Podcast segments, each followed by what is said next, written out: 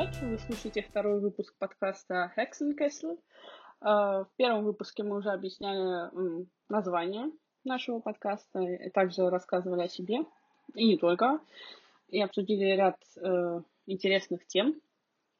Э, с вами по-прежнему Оля, Настя, Элина и Аня. Да, всем добрый вечер, день, Всем привет. Утро, всем привет. Так, наша первая тема на сегодня э, — это всем любимая интрига, точнее ее отсутствие в Бундеслиге и чего не хватает э, другим клубам э, для победы в Бундеслиге. Чего не хватает Дортмунду, э, Мюнхен-Гладбаху, Байеру и другим. И какие перспективы у этих клубов на следующий сезон.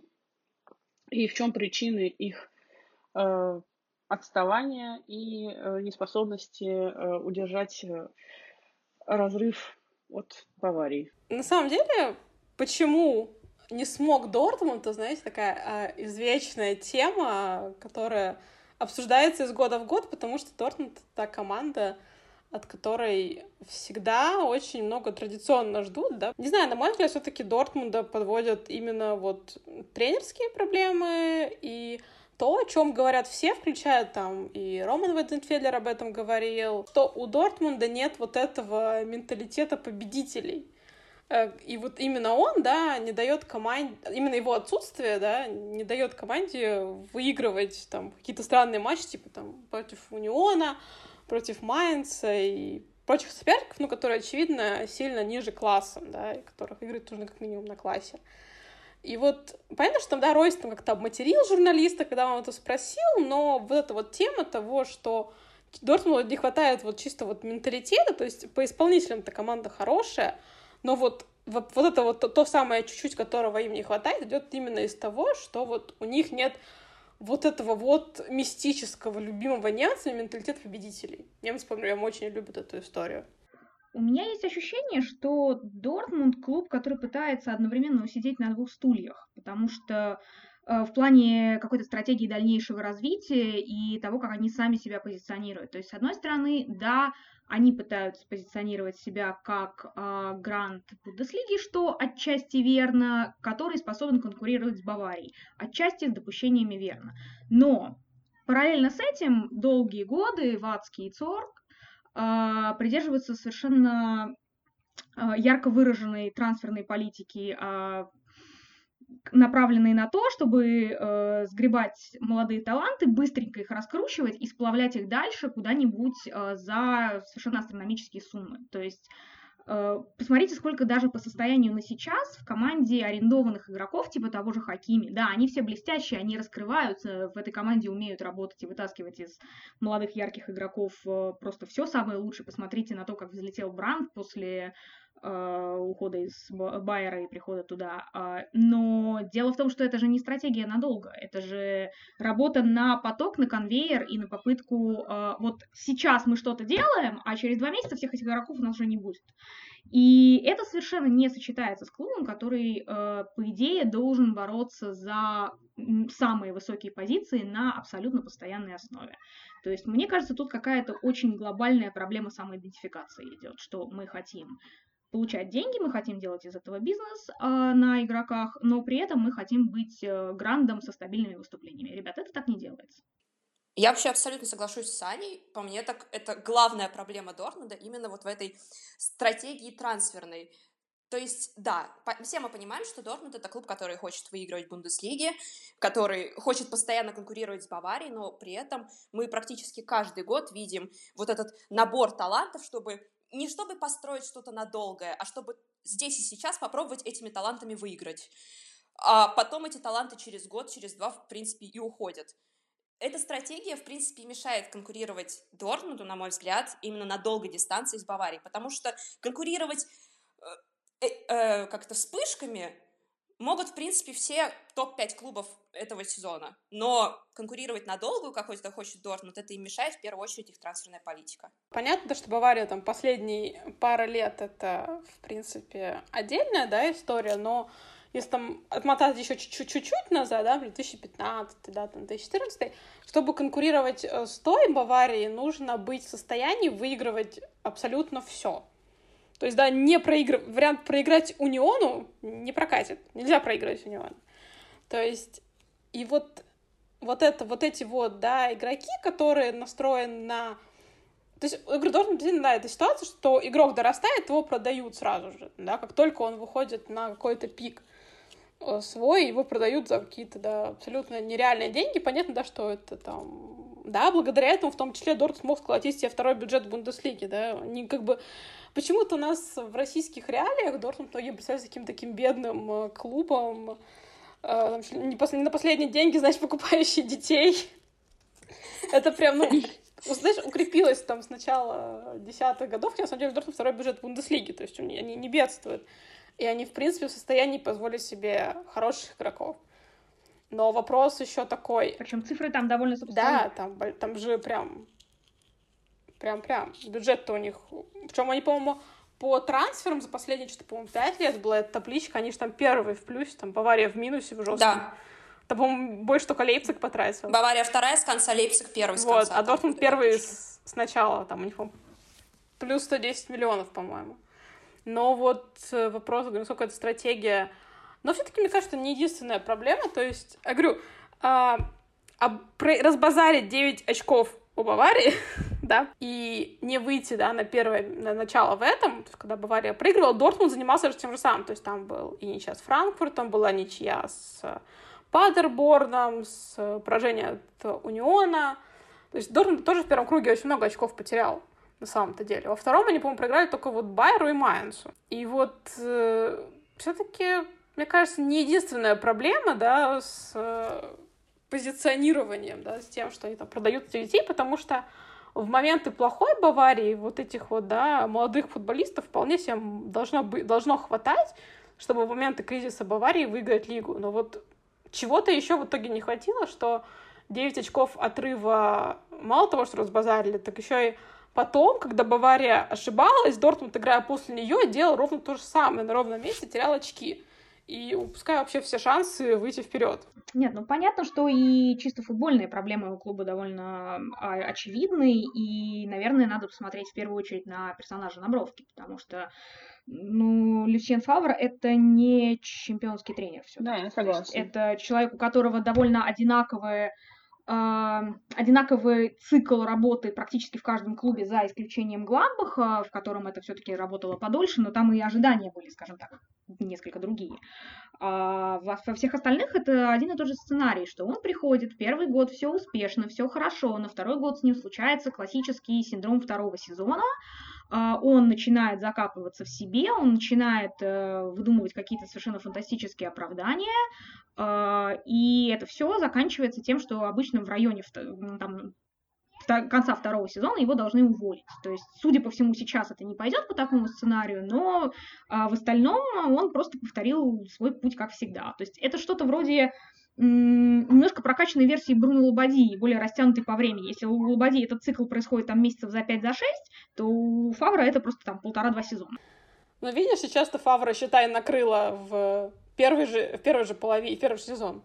Он, у него была отличная первая половина, а во вторую все скатилось неизвестно куда. Не, ну начнем с того, что он же пришел э, еще в течение предыдущего сезона, поэтому, в принципе, по, по, по графику... А, ну по графику, ну если так, то... Ну да. Ну, мне кажется, что тут еще не только проблема самоидентификации клуба, но еще проблема в том, что они никак не уйдут от прошлого Клопа. То есть для них э, Клоп до сих пор это такая вот ролевая модель. Вот мы хотим Клопа, но не Клопа. И изначально после него, ну, несмотря на последние э, сезоны с ним, э, они пытались э, найти, как бы, не знаю, Клопа-заменитель, если это можно так назвать. Потому что сначала был и Тухель, который, по сути, ну, по стилю игры, конечно, нет, но э, мысль примерно вот в таком ключе, что вот он тоже из Майнца, и вот все они оттуда. И сейчас они хотят такую же резвую, бодрую Боруссию, которая была тогда. Вот, но все никак не получается. То есть тренеры не те, и э, особенно учитывая их э, настрой в конце сезона, когда э, что Фавор, по-моему, в прошлом сезоне он в самом конце практически сказал, ну все, короче, Бавария чемпион, мы это отдыхаем. А в этом сезоне Цорг сказал буквально там за несколько туров до, ну, окей, 7 очков отрыв, ну, мы, короче, это, сосредоточимся на борьбе за второе место. И мне кажется, что, ну, блин, если вы серьезно настроены и, ну, в течение всего сезона бороться за чемпионство, то нельзя вообще такие вещи говорить. Ни в конце, ни в начале, ни в середине. Неважно, какой там отрыв, не отрыв. Я понимаю, что там, если бы был бы он 20 очков, вот как сейчас, например, у Ливерпуля. Но тут, блин, 7. И мне кажется, что это вообще не аргумент вот так сразу сдаваться.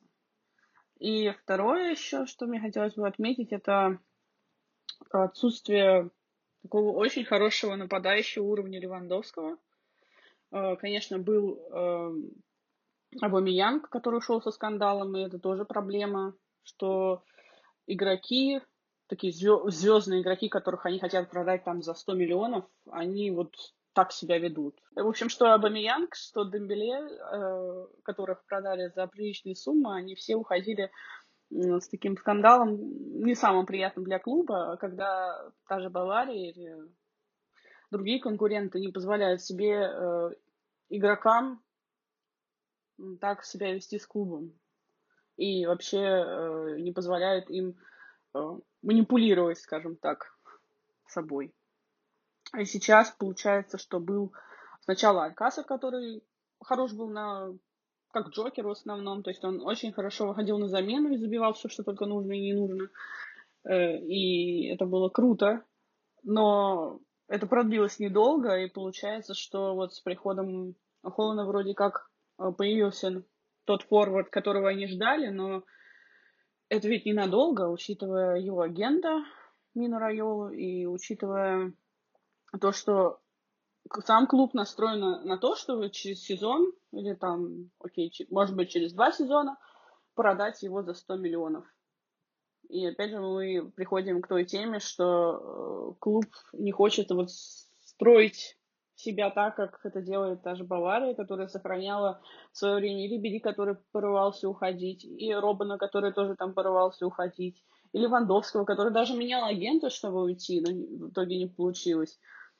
Но его, его по-моему, сказал что-то в интервью недавно, что его, типа, агент переубедил, чтобы он не уходил в Реал. То есть он, он, типа, он очень хотел уйти в Реал, но ему агент сказал, что, типа, ну, ну ты дурачок, ты должен быть единственным и неповторимым.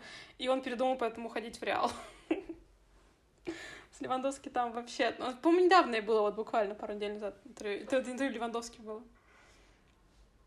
Ну, и да, я очень не люблю эти разговоры, такие вот последние годы, что вот Бавария скупает всю Боруссию Дортмунд. И, на мой взгляд, самое такое провальное трансферное окно, не с финансовой точки зрения, а с точки зрения сохранения лидеров, у них было, когда в одно лето ушли Гендаган, Хумельс и Мхитарян. То есть все сразу. И такого допускать, конечно, нельзя. Нет, просто в Боруссию изначально игроки приходят с настроем на то, что они поиграют здесь пару лет и уйдут. Все-таки в Баварию с таким настроем не приходят. Да, то есть они предполагают, что там закрепятся, ну, закрепятся, не закрепятся, другой вопрос, но все-таки игроки идут в Дортмунд в смысле о том, что ну, сейчас они пару лет поиграют, там набьют себе э, ценник, да, все такое, все потом такие не классненькие, и заберут их в клуб получше, да, отсюда и скандал, что типа, ну, типа, да, вы тут меня я тут от вас уйти хочу, это вам приятно, что вам не нанимался, да, всю жизнь за вас играть, там, я вам не обещал. И вот это вот тоже, то есть клуб себя именно перед игроками ставит так, что вот вы сюда придете, вы тут раскроетесь, а потом, то есть как, как вот ступенька определенная. Да, и мы получаем, что, в принципе, вот эта проблема с тем, что игроки из Дортмунда периодически постоянно уходят со скандалами, упирается опять-таки в их позиционирование. То есть, как уже сказано было, что игроки приходят, понимая, что они приходят в клуб, в котором они должны раскрыться, раскрутиться и набить себе цену. Поэтому, конечно, когда приходит время, мальчики, которые все еще остаются маленькими мальчиками, начинают показывать свой характер. И имеем то, что имеем. И имеем вот трансфер Абамиянга, имеем трансфер Дембеле, и вполне возможно, что с Холландом будет все то же самое этой зимой или там через год от силы. Да, я как человек, который наблюдал его чуть раньше, чем он попал в общее поле зрения через Red Bull Зальцбург, понятное дело, э, полностью это подтверждаю, что он даже из Зальцбурга уходил довольно своеобразным образом, потому что Судя по тому, как новости о том, что он после последнего матча Лиги Чемпионов на частном самолете поехал сначала в, полетел сначала в Лейпциг, потом в Дортмунд, и клуб рассказывал об этом, как будто он поставил их перед фактом, что не ждите меня завтра на тренировке а не то, что они ему разрешили это сделать. Там тоже была какая-то довольно интересная ситуация с тем, как он вел переговоры, с тем, как он летал смотреть варианты, как к нему, э, по слухам, э, приезжал Сульшер поговорить, и все это тоже, естественно, клуб об этом был, э, уведомлялся, скажем так. И не более того. Поэтому следующий его трансфер будет таким же веселым и, я думаю, что более масштабным образом. По нему это, знаешь, по интервью по всем видно, что парень непростой, так скажем. А вот, ну, тогда это Оля эту тему затрагивала, что Дортмунд ищет Клоп, это же и, в принципе, многие, да, там, Хумис, по-моему, это упоминал, кто-то еще, Иргов упоминал, что в Дортмунде реально до сих пор все ждут, что вот придет Клоп и всех спасет, отказываясь, да, принимать какие-то другие варианты. И помню, что Джи Бильд писал, что у Фавра авторитет в команде, ну, чуть ли не уровня никакого, чем в Баварии, да. Но Дортмунд в этом плане сам хорош, что они которого тренера подряд берут, мягко скажем, э, своеобразного по характеру. То есть о том, что с Тухелем будут проблемы, было понятно в момент, когда Тухеля представляли. О том, что э, с Бошем тоже что-то может пойти не так, э, было довольно предсказуемо. Э, Люсьена Фавра знают как облупленного в лиге. Ну, о чем вопросы вообще, если вы сами выбираете подобных тренеров и подобный типаж? Вернее, нет, типажи-то разные, просто с итогом примерно не, мне просто, знаешь, кажется, еще проблема позиционирования игроков. То есть, да, как в Баварии, там э, все друг друга стоят, руководство, игроки, тренеры, там все могут выделываться сколько им угодно, и там найдется другой, знаешь, кто, кто будет выделываться еще больше, да, и кто там в, как бы в Баварии, да, все это там балансируется, то есть, да, как бы игроки там могут выделываться, им руководство может прийти и сказать, выделаться здесь могу только я, да, как бы, и успокоить. В Дортмунде вот по ощущениям все-таки ситуация другая, и там вот дисбаланс в сторону игроков идет очень сильный. Вот чисто вот по моим ощущениям, что, да, если в Баварии руководство может им сказать тихо, да, вот вам никакого и не шуршите, то вот в Боруссии есть ощущение, что вот ну вот где-то вот как-то руководство тоже не в состоянии справляться с этими конфликтами. Ну, справедливости ради, с никакого, чем они пошуршали. Ну, пошуршали, но я думаю, просто, знаешь, там, как бы, если бы по-хорошему, там, Ковача надо было увольнять еще, как бы, после первого сезона, и все. И все было понятно. Все было понятно, но руководство почему-то решило его сохранить. В случае с Боруссией, наверное, сложно себе представить, что вот так она будет идти, там, отставая от кого-то там до ноября, и вдруг решит, блин, надо менять тренера, и поменяет его. И поменяет безболезненно, но так, чтобы потом уже сезон, можно сказать, спасен. Потому что с Баварией это было неоднократно, как в случае с э, Вангалом, например, когда пришел Ханьке, всех спас. Потом еще раз пришел Хайнке, всех спас. Это классическая такая история, можно сказать. И в этот раз э, с Фликом. Ну, то с Фликом повезло. В Дортмунде, в Дортмунде я такого себе представить не могу. Э, ну, плюс это было уже со Штегером, но Штегер это был прям очень странный вариант, но, как говорится, что свободно, то и получилось. Не, ну, слушай, в Баварии был период, когда они же держали Вангала до последнего, потом назначили его помощника на пять матчей, что было реально больше некого, но при этом и тянуть было некого. То есть здесь Баварии с Фликом, мне кажется, это просто вообще везение, что зашло, ну, потому что во Флике, да, все-таки там и Герланд у него рядом, и он с Хайнкисом очень хорошо общается и не скрывает этого. То есть он же, по-моему, Хайнкис по телефону там чуть ли не первое время направлял в Баварии. мне кажется, с Баварией именно с Фликом это вот э, везение во многом.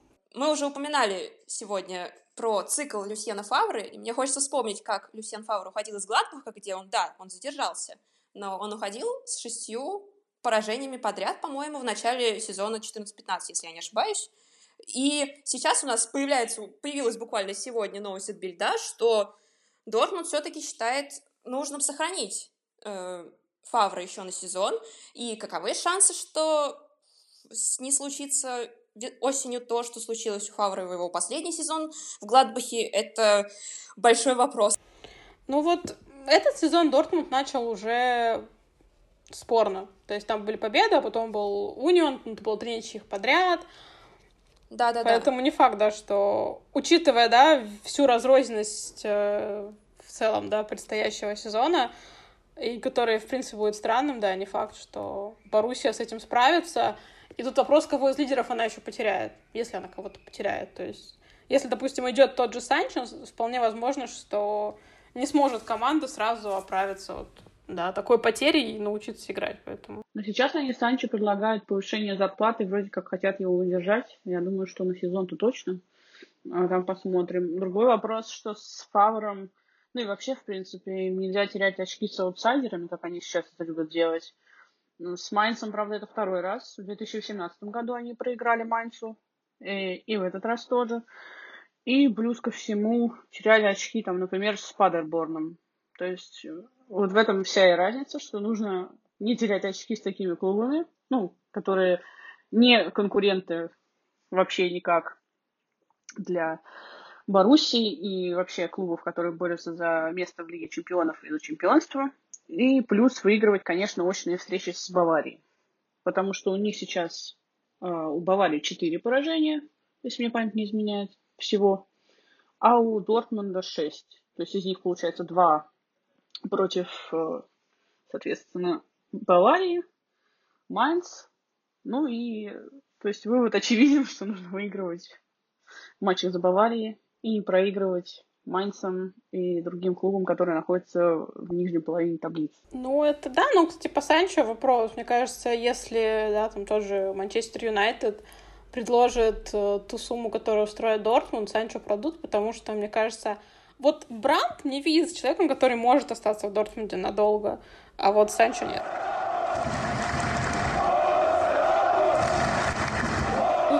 Поговорили-то про Дортмунд, но не Дортмундом единым, как минимум, да.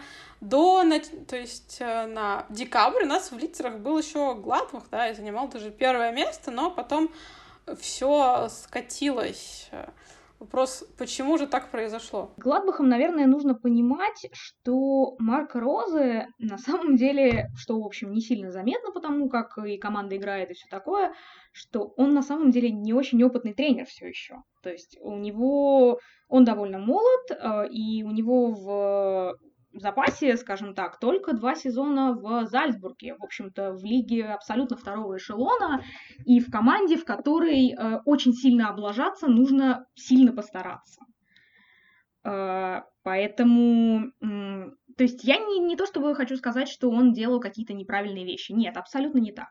Весь этот сезон у него, у него совершенно отличный штаб, где каждая позиция абсолютно продумана. Часть вещей он, э, часть людей он привез э, за собой из Зальцбурга, часть э, уже были здесь на месте, но это, наверное, один из самых продуманных и самых грамотных тренерских штабов всей лиги.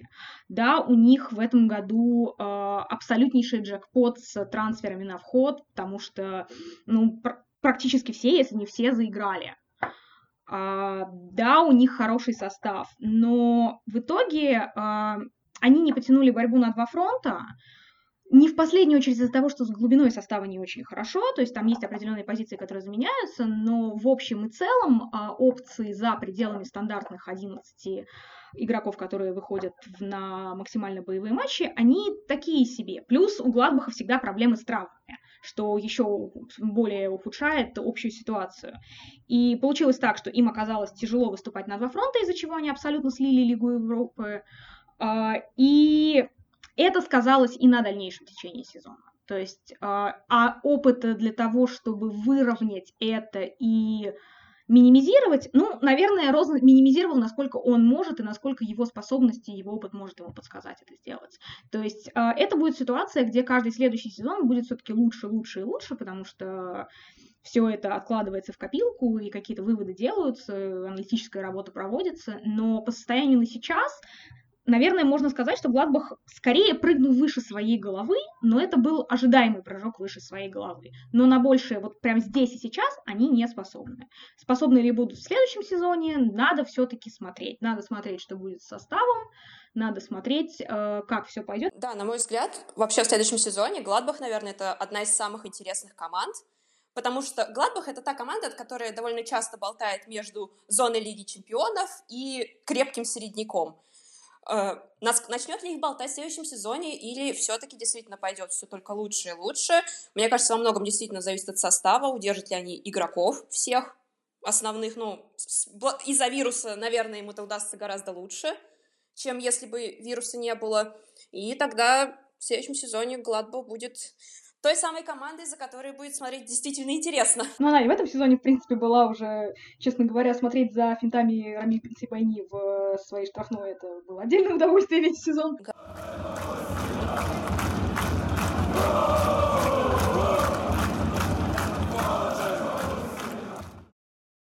Говоря про еще одного конкурента, скажем так, за, если не за чемпионство, то за как минимум зону Лиги Чемпионов, то есть про РБ Лейпциг, то, в принципе, это тот самый клуб, который на пару с Гладбахом первый круг прошел лучше всех. То есть первый был Лейпциг, второй был Гладбах по результатам первого круга. А во втором круге мы увидели опять, что Лейпциг опять не выдерживает весь сезон. То есть во многом, да, я считаю, лично я считаю, одна из главных ошибок, конечно, это трансфер Дэми, который разрушил абсолютно центр поля, заставил перестраивать всю игру, заставил использовать Марселя Забицера абсолютно непонятной для него роли.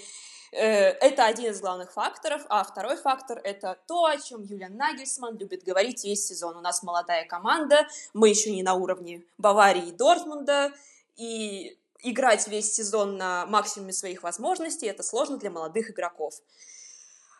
Я не очень соглашаюсь с этим э, тезисом, конечно, потому что сейчас мы уже видим ту тенденцию, что Лейпциг отходит постепенно от концепции «мы сейчас наберем 20-летних ребятишек и что-то слепим». И, соответственно, попробуем развить это все-таки на долгую перспективу. То есть хотя бы не в 21 будем продавать их, а как там Вернера 24 или 25, не помню, сколько ему лет.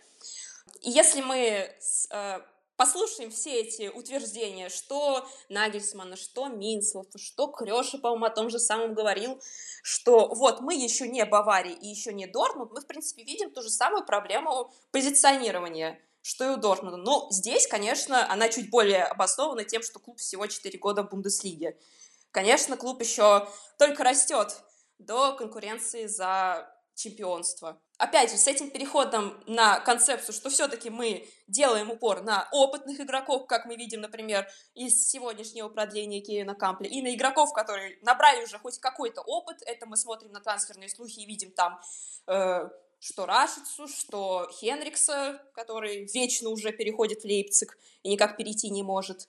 Э, и это все такие игроки, которые либо уже по полной опытной, что Кампель, что Забицер условный, либо уже набравшиеся опыта в Европе, как, например, Рашица и э, Хенрикс. И то есть все-таки, возможно, Лейпциг хочет в следующем сезоне с новой силой бороться за чемпионство. И тут еще, конечно, стоит учитывать, что главный тренер Лейпцига очень сильно хочет салатницу, очень-очень сильно хочет салатницу, а контракт с ним рассчитан до 23 года. То есть по факту у клуба осталось три года, чтобы выиграть часики эту самую салатницу. Да, часики тикают, и там снова вернулись слухи, что Дортмунд хочет э, взять Юлиана Нагельсмана. Ну, понятно, это не слухи на этот сезон, это от силы на следующий. Э, суть в том, что, да, часики тикают, у всех уже поджимает, да наверняка там и в австрийском концерне уже Матешец сидит и думает, «Э, я не вечный, я хочу видеть салатницу. Поэтому непонятно, пойдет ли Лейпциг немножко по дортмундовской стратегии здесь и сейчас, но только не с 20-летними ребятишками, а с 24-летними, или, или что. Мне кажется, в Лейпциге тоже слабо понимают, что будет дальше. Мне кажется, что пока отмазки Нагельсмана работают, в том плане, что э, мы молодые, мы еще не слишком опытные, потому что все-таки э, так далеко в Лиге Чемпионов прошли они первый раз, и э, Нагельсман тоже э, так в Лиге Чемпионов не слишком успешно выступал, хотя были матчи, по-моему, матч с Ливерпулем всем понравился очень даже. несмотря на то, что они проиграли, но был довольно бодренький. И э, то же самое касается сейчас Лейпцига. Все-таки первый сезон с ними. Можно пока многое простить, по-моему. А вот в следующем сезоне уже серьезно так э, посмотреть на дальнейшую перспективу, потому что все-таки, что в случае с э, Боруссией Мюнхенгладбах, что с РБ Лейпциг, вот сейчас вот первый сезон у этих тренеров, можно сказать, что все очень хорошо для первых сезонов, а уже вот в следующем сезоне так более критично подойти к вопросу о том, что они там делают или не делают. А, в одном из своих последних интервью Нагельсман назвал этот сезон переходным сезоном, и, возможно, он в какой-то степени прав, потому что, да, игра Лейпцига изменилась в этом сезоне относительно прошлых, и э, РБ ДНК стала немножко Нагельсман, Нагельсман ДНК. И да, поэтому второй сезон, конечно, будет более показательным, наверное, хотя и первый э, уже считается, ну, я не, не могу сказать сов, совсем уж успешным. Все-таки даже рекорда по очкам не будет в этом сезоне. Да, была Лига Чемпионов, но была против мертвого Тоттенхэма, давайте уж честны будем. Э, и второй сезон в Лейпциге — это вообще очень интересная история, если мы посмотрим на всю прошлую историю клуба, что во втором сезоне к тренерам зачастую начинают уже настолько высокие требования, что они часто заканчиваются увольнениями. Ну как часто, я так говорю часто, как будто Лейпциг уже там не, не всего 10 лет существует. Ну то есть э, я имею в виду, что было еще в низших лигах э, на, получается, как бы тре- ну, третий сезон Александр Цернгер не доиграл, там была очень странная история с его увольнением, потом была еще абсолютно дикая история с увольнением Ральфа Хазенхютля, которая в итоге закончилась сезоном Ральфа Рангника, и сейчас, получается, Нагельсман приходит к этому второму сезону, в котором он будет под микроскопом персонально Минслофа и вообще всех в Лейпциге. Поэтому, да, второй сезон, конечно... Во втором сезоне Нагельсмана от него ждут больше, чем в первом, но будет ли это претензия на чемпионство? Э, вообще очень непонятно, очень слишком еще вопрос преждевременный, скажем так.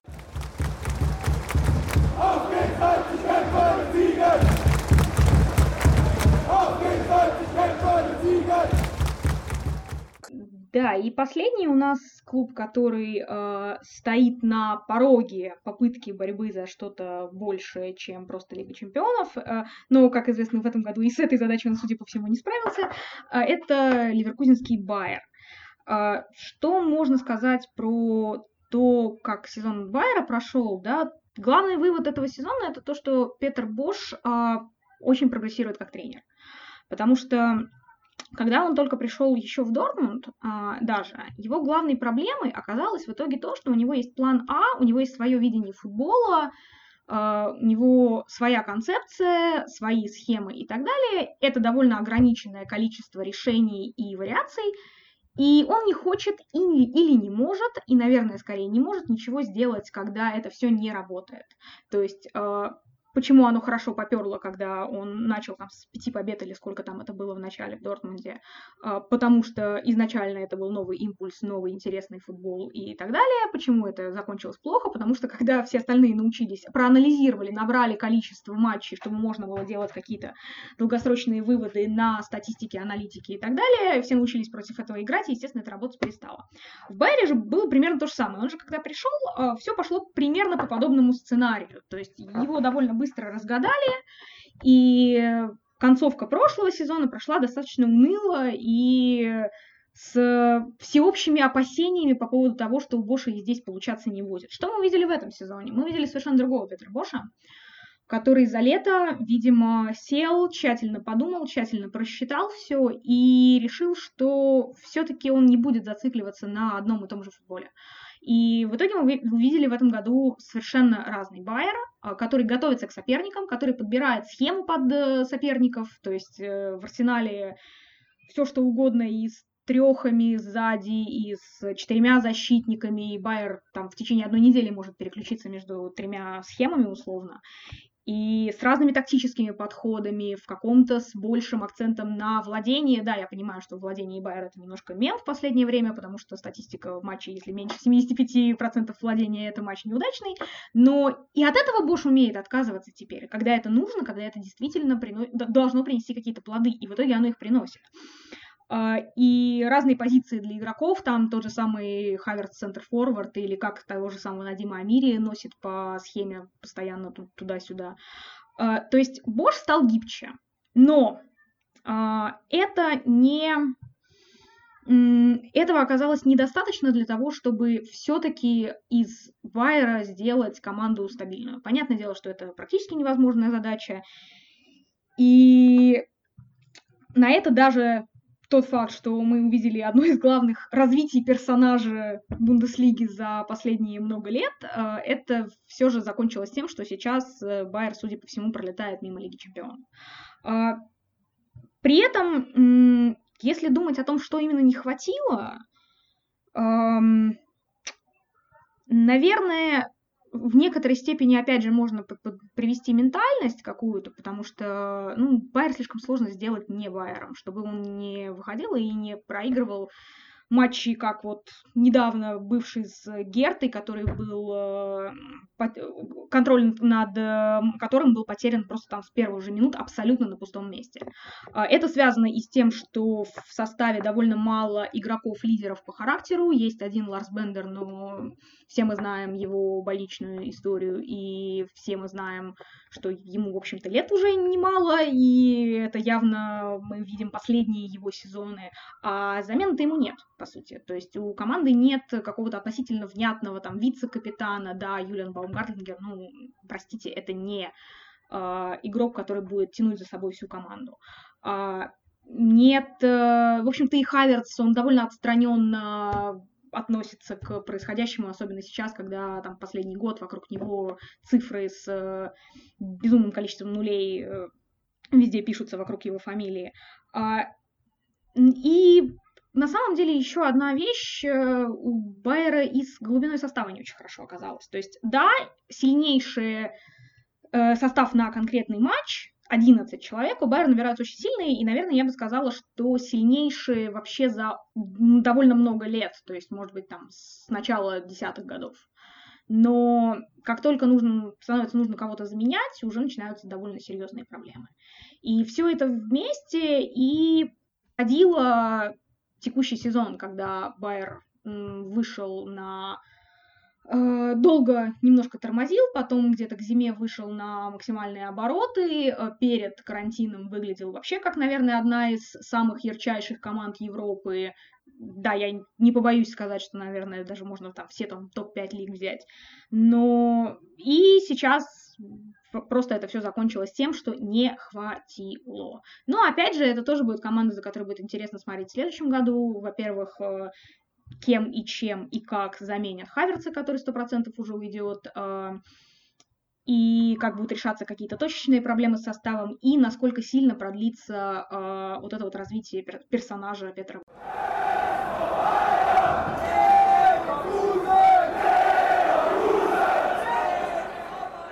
Обсудили такую ну, традиционную тему, почему... В основном, конечно, обсуждали, почему не смог Дортмунд, потому что это это вечная тема, о которой можно говорить очень долго, но мы уложились всего минут в 20, наверное. Ну, поговорили заодно о Байере и о Лейпциге. Ну, э, наверное, еще команд было много, но во всем остальном мы будем говорить уже в следующем выпуске, когда закончится чемпионат, сыграется финал Куб, когда все точно завершится, и можно будет уже подводить итоги с учетом да, полной, полной сыгранности.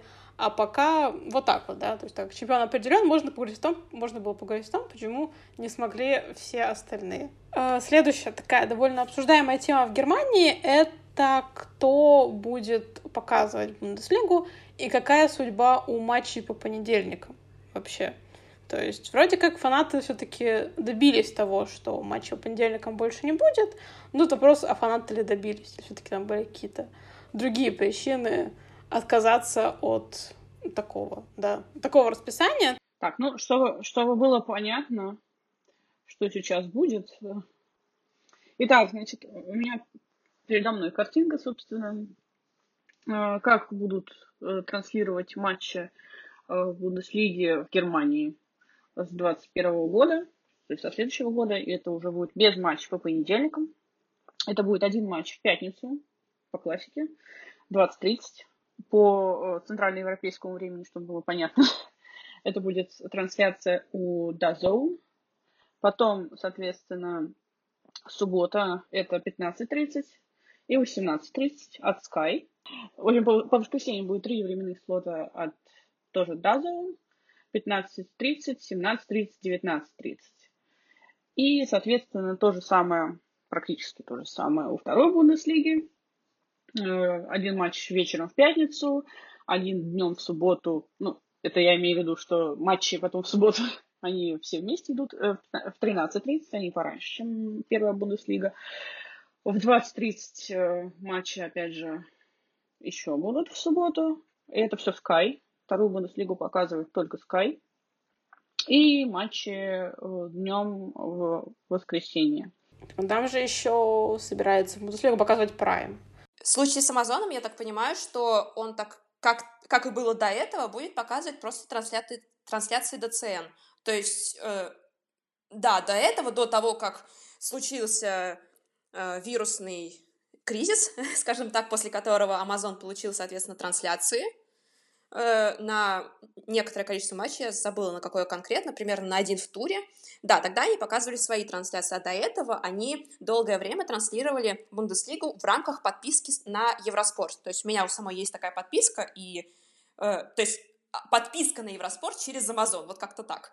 И они показывали через эту подписку ДЦНовские трансляции Бундеслиги. То есть я полагаю, точно то же самое и продолжится дальше. Да, это будет трансляция не Амазона, это будет трансляция все еще ДЦН, но на Амазоне по более лояльным ценам, чем тоже Sky, э, будет возможно посмотреть часть Бундеслиги. Как я полагаю, это неточная информация. И плюс, насколько я помню, Amazon получил прямо на, как свою трансляцию один матч э, Лиги Чемпионов. Это, э, по-моему, вторничный матч будут показывать они.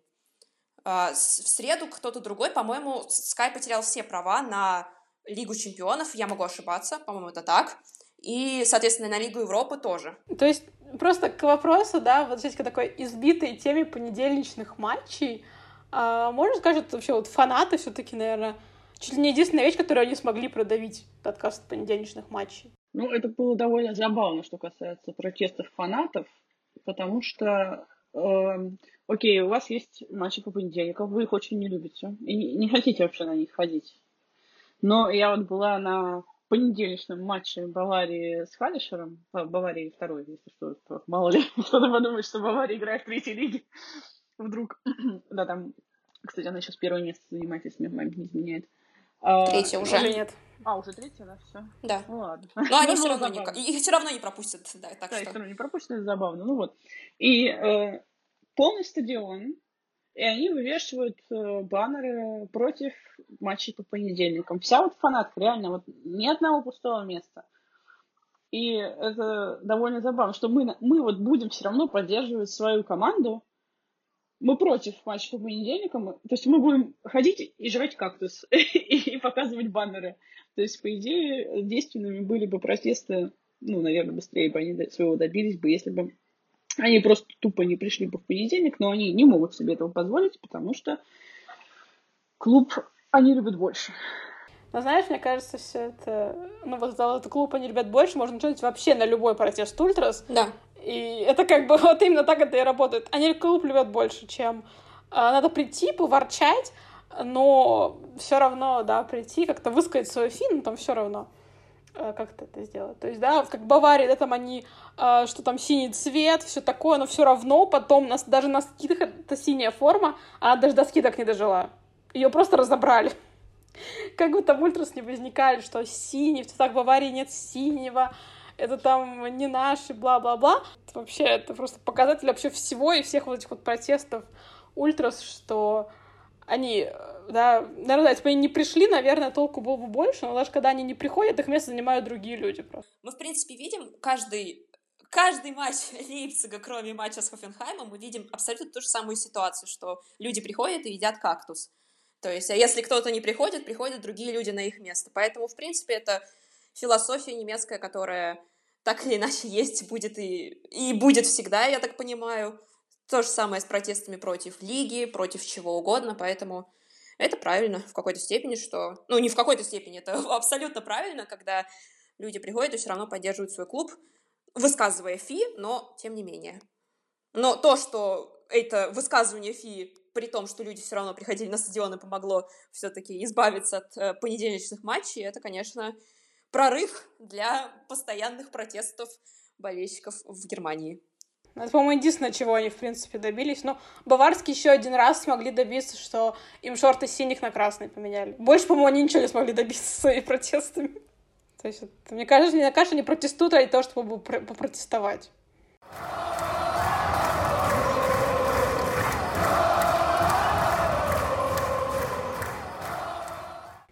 Говоря про протестующих, самое время поговорить про славный клуб «Динамо Дрезден», который очень славится тем, что постоянно его болельщики против чего-то протестуют. И они, наверное, одни из самых ярких э, среди протестующих против Лиги, против ДФП. А, да, то есть «Динамо Дрезден» сейчас они тоже вышли на очередной э, скандал, который так обсуждается, что злое ДФЛ виновата в том, что они вылетают якобы из-за такого адского графика, который, да, им настроили ДФЛ. Они, да, не смогли там набрать очки, и поэтому отправляются в третью лигу. Но вот тут вопрос, а какие вообще шансы у Динамо были э, на то, чтобы не вылететь даже при условии нормального графика? Потому что они же и до корона-перерыва занимали там где-то последнее, что ли, место. Да, они занимали гордое последнее место, у них было 24 очка, у Карлсруя, который до них 24 тоже, у Висбадена 25, у Бохома 28, у Нюрнберга 29. Ну, то есть, в принципе, они были на твердом последнем месте перед карантином. До возобновления Бундеслиги у них было 24 очка за 25 игр, это в среднем 0,96 очков за одну игру, а после возобновления Бундеслиги э, у них 0,58 за игру. Но при этом а, в этих семи играх у них были встречи также с Гамбургом, с Арминией Билефельд, которая выиграла вторую Бундеслигу, со Штутгартом, с Ганновером.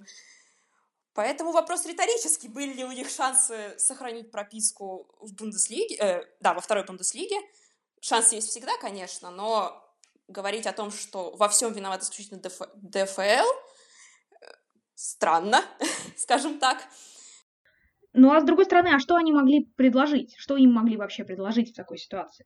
А, не играть, отменить всю лигу? Вообще Динамо, честно говоря, очень активно пыталась саботировать а, возвращение в второй Бундеслиге, и их можно понять, потому что, естественно, если лига не доигрывается, никто не вылетает, и они прописку таким образом сохраняют. Даже когда они выходили из карантина, они в итоге вышли же, э, если мне не изменяет память, на несколько дней позже, чем а, их земля это позволила, потому что они все еще пытались а, максимально а, продавить эту э, роль э, того, что мы бедные и несчастные, нас вот так угнетают, все тренируются, а мы не тренируемся. И получается, что это несправедливо. А, но, естественно, никто не повелся на все попытки Дрездена саботировать возвращение лиги, и в итоге им пришлось играть. То есть э, это такая игра, которая свеч не стоила в итоге. Они сделали хуже только себе, и альтернативного решения нет никакого. Лига должна быть доиграна одновременно в один срок. Потому что невозможно выносить последние туры какие-то на более поздние даты, когда дело идет о сохранении прописки и планировании для клубов уже. То есть э, у Динамо изначально не было никаких шансов э, разрулить эту ситуацию другим образом. Поэтому, в общем-то, что тут можно сказать? Да, игроков жалко, да, их поставили в довольно жестокие условия, но а как иначе? Ну, их основная претензия была в том, что вот они изначально не смогли выйти со всеми синхронно, потому что у них обнаружилась корона от Саксонии. Сначала отправили Ауэ на двухнедельный карантин, потом, соответственно, Динамо Дрезден, э, чтобы нас поняли. Дело в том, что в Германии решение принимает не централизованно, а принимает отдельно каждая конкретная земля. То есть, например, Кёльн в свое время не отправили на двухнедельный карантин, просто сказали, что вот эти вот люди с короной, они посидят дома. а вот э, остальные могут тренироваться дальше. В случае с Динамо так не случилось, потому что в Саксонии свои правила, и местное министерство здравоохранения решило иначе. И из-за этого Динамо э, должно было сыграть, в общем-то, сыграло 8 матчей э, в течение 22 дней. И, собственно, из-за этого э, Крис Леве в конце одного из последних матчей не выдержал и сказал, что э, им, в общем-то, насрать на нас, э, и как вы, мы можем вот столько вот матчей сыграть в таком ритме, это нереально. Он, конечно, выразился довольно жестко, и на русский, наверное, это стоило переводить даже с матом, пожалуй. А, потому что звучит это так, ну, очень-очень-очень грубо. Но говорил прям в слезах, то есть очень трогательно. Я могу его понять, конечно, команда на последнем месте, и да, ты уже понимаешь, что вот вы вылетаете, но, пожалуй, другой судьбы-то быть не могло. Э, и на следующий день после своего интервью, собственно, он задавал, э, тоже Леви задавался вопросом, а что было бы, если бы такое случилось не с нами, а, например, с Баварией, с Дортмундом или с Лейпцигом. Лейпциг тут, конечно, особо актуален, потому что тоже клуб из Саксонии, тоже мог бы оказаться примерно в такой ситуации. Хотя, ну да, конечно, как соседей. Хотя, конечно, есть слухи, что в Лейпциге был случай заражения, но Клуб... Как слухи, это же было, это же подтвержденно, по сути, что это официально это не подтверждают. РБ Лейпциг молчит и не комментирует. Ну да, слухи очень подтвержденные. Но по сути это подтвержденный да, по случай. Сути, по, по, по сути подтвержденный случай, что Марсель Забицер был э, заражен, что он приступил к тренировкам позже, и поэтому, собственно, в матче против Фрайбурга, который открывал э, возобновление Бундеслиги, он не играл. О, нет, он, он не был в старте, простите, он выходил на в том матче, но он не был в старте, потому что он не был готов просто. Э, и да, собственно, а что было бы, если бы случи, случилось такое с Баварией, с Дортмундом или Лейпциг, все-таки отправили бы на двухнедельный карантин? Э.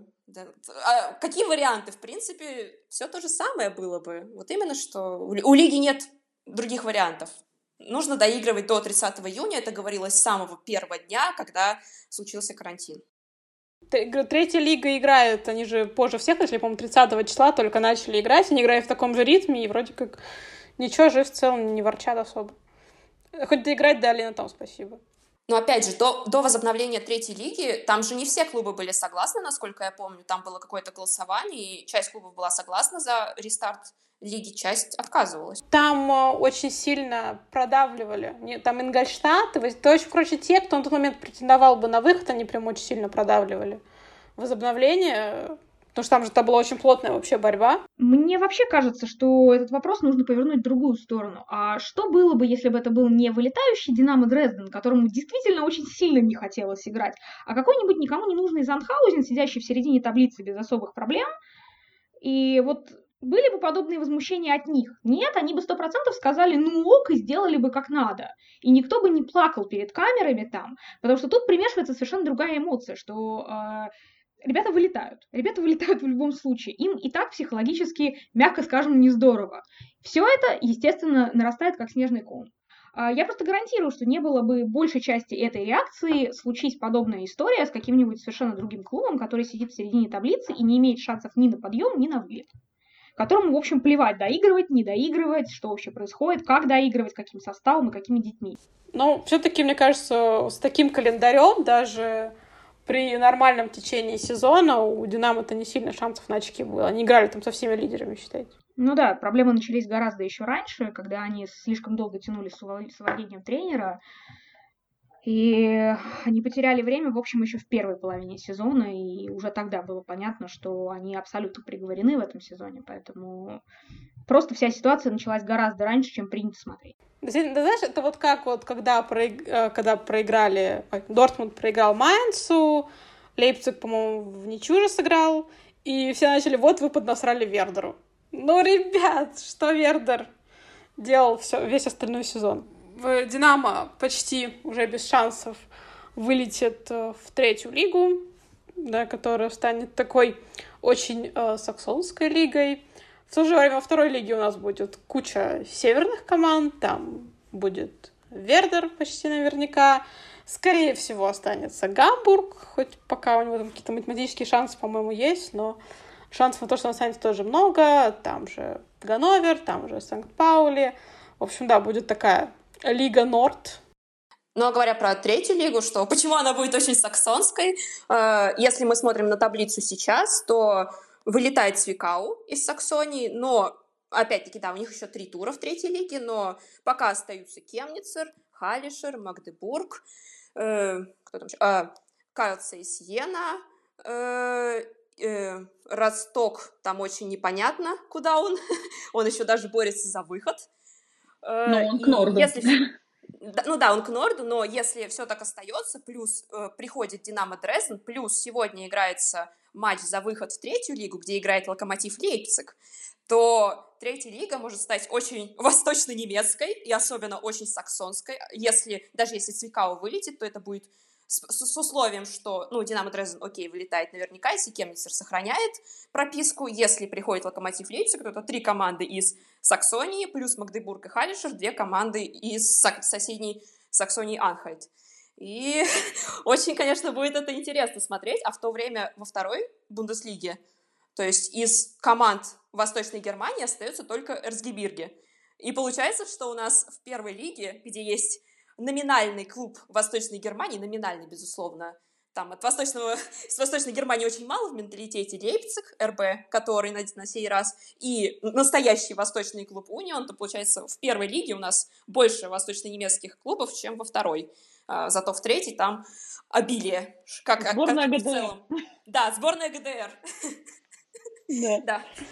Зато ездить недалеко. Ну, Очень удобно. Тоже верно.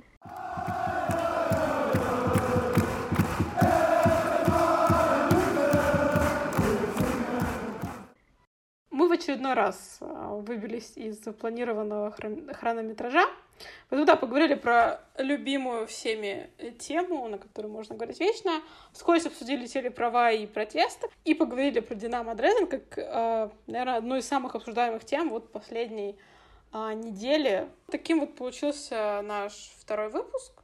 В следующем, я думаю, будем подводить итоги сезона, подробнее поговорим про то, что будет во второй Бундеслиге, что будет в третьей лиге, потому что в этот момент уже сыграют все стыковые матчи, и все, все те, кто будет играть в следующем сезоне, будут определены, поэтому да, оставайтесь с нами, и всем пока. Пока. Всем пока. До свидания.